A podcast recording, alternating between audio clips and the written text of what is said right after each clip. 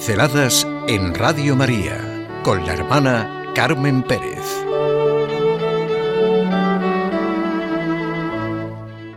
El respeto raíz de nuestra auténtica apertura. Una actitud olvidada fundamental en la vida es el respeto. Cada uno tenemos nuestra manera de amar y de odiar, como dice Paul Ricoeur, y ese amor, ese odio, refleja la personalidad íntegra de cada uno.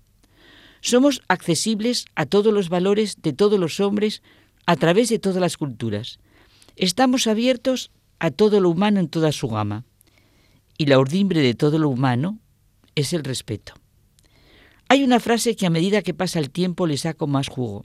Es de Romano Guardini. En el respeto con que Dios me respeta está basada mi dignidad y libertad. Repito, en el respeto con que Dios me respeta está basada mi dignidad y libertad. Ese es el sentido de la famosa sentencia. Ningún aspecto humano me resulta ajeno.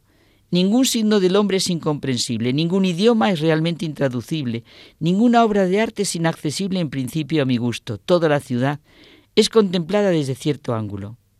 Sí, estamos abiertos a todo lo humano en toda su gama, y la raíz de esta apertura es el respeto. El respeto es una actitud muy concreta y cotidiana en la existencia humana, que puede parecer algo accesorio, pero es radical, porque expresa la realidad misma de la condición humana, posibilita la apertura, es el camino a la comprensión, al reconocimiento de uno mismo, de los demás y de toda la obra de la creación. El respeto es la actitud por la cual reconocemos y tenemos presente de manera habitual nuestra dignidad y la de los demás, como seres únicos e irrepetibles, creados a imagen y semejanza de Dios, con inteligencia, voluntad, libertad, capacidad de amar. La palabra respeto viene del latín respectus, atención, consideración, tener en cuenta, deferencia. El que no respeta a los demás ni siquiera puede respetarse a sí mismo. Es falta de respeto a nosotros mismos no vivir de la interioridad e intimidad, de las propias convicciones, de la verdad que nos hace libres, de nuestras decisiones, del sentido del pudor, de lo más profundo, único e insustituible. Vivir nuestro propio sufrimiento. Experimentamos la falta de respeto de mil maneras. Por ejemplo, por sentirnos como violados ante determinadas preguntas, interpretaciones, miradas, gestos. En el fondo, todos somos de lo más sensibles a las faltas de respeto. Y evidentemente es lo que configura nuestras relaciones con los demás, aun en cosas que parecen menudas, diarias. El otro día me comentaba una persona que le había hecho mucho bien el trato de un profesor que había tenido y que nunca consentía, y también de la manera más respetuosa, que ante una intervención de un alumno hubiera un desprecio, una sonrisa irónica, Inmediatamente razonaba y dialogaba con el alumno injuriado, valorando su intervención. La posesión de la razón, del querer tener razón, del dominio, del control que se ejerce sobre los demás y sobre las situaciones es una seria falta de respeto. Por el contrario, el respeto de aquellos a quienes respetamos y nos respetan es más valioso que el aplauso de una multitud. Si respetamos de verdad a las personas, obrarán mejor y será la mejor forma de ayuda a la autoestima. Si queremos ser respetados, primero hemos de vivir en el respeto, tanto a nosotros mismos como a los demás. Solo que lo pensemos, nos hacemos conscientes de su importancia y cómo es la raíz de tensiones y problemas de trato, sea en la familia, en el trabajo, en cualquier circunstancia. Pero es de las realidades más ignoradas en nuestro mundo, tanto en situaciones importantes como en el trato cotidiano, porque como vamos viendo, es la raíz de todo en la persona. Tanto insisto en la relación con uno como con los demás. No hay educación sin respeto. Vuelvo a la convicción de Guardini. En el respeto con que Dios nos respeta está basada nuestra dignidad y libertad.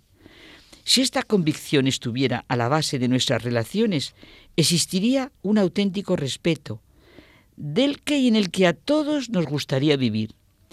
En la vida diaria, en la sencillez de los mil detalles que la configuran, se ve su importancia y nos retratamos de cuerpo entero en nuestras actuaciones. No hay distintas formas de respeto. Existe el respeto, como existe la dignidad. Lo otro son deformaciones, servilismos, mentiras, chantajes, intereses, resentimiento, envidia. Respeto significa valorar a los demás, acatar su manera de ser, considerar su dignidad. El respeto se acoge siempre a la verdad, no tolera bajo ninguna circunstancia la mentira y rechaza la calumnia y el engaño. Es la esencia de las relaciones humanas, de la vida en común, del trabajo en equipo, de la vida conyugal y familiar, bueno, de cualquier relación interpersonal. El respeto es garantía de transparencia. Es lo único que realmente crea un ambiente de seguridad y cordialidad.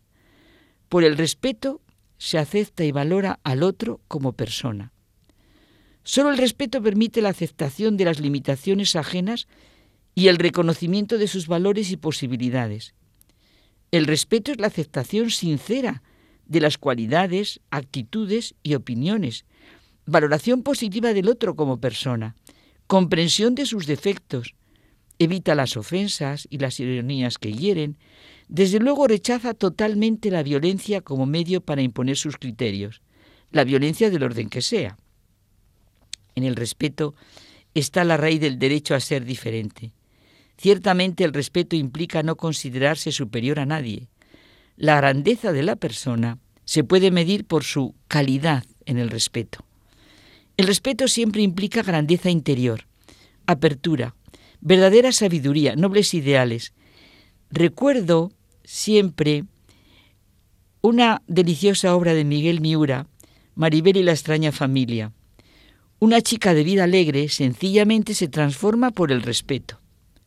Lo que sería nuestra vida desde una actitud así es un hecho. El respeto genera respeto. La persona respetuosa tiene amigos en todas partes.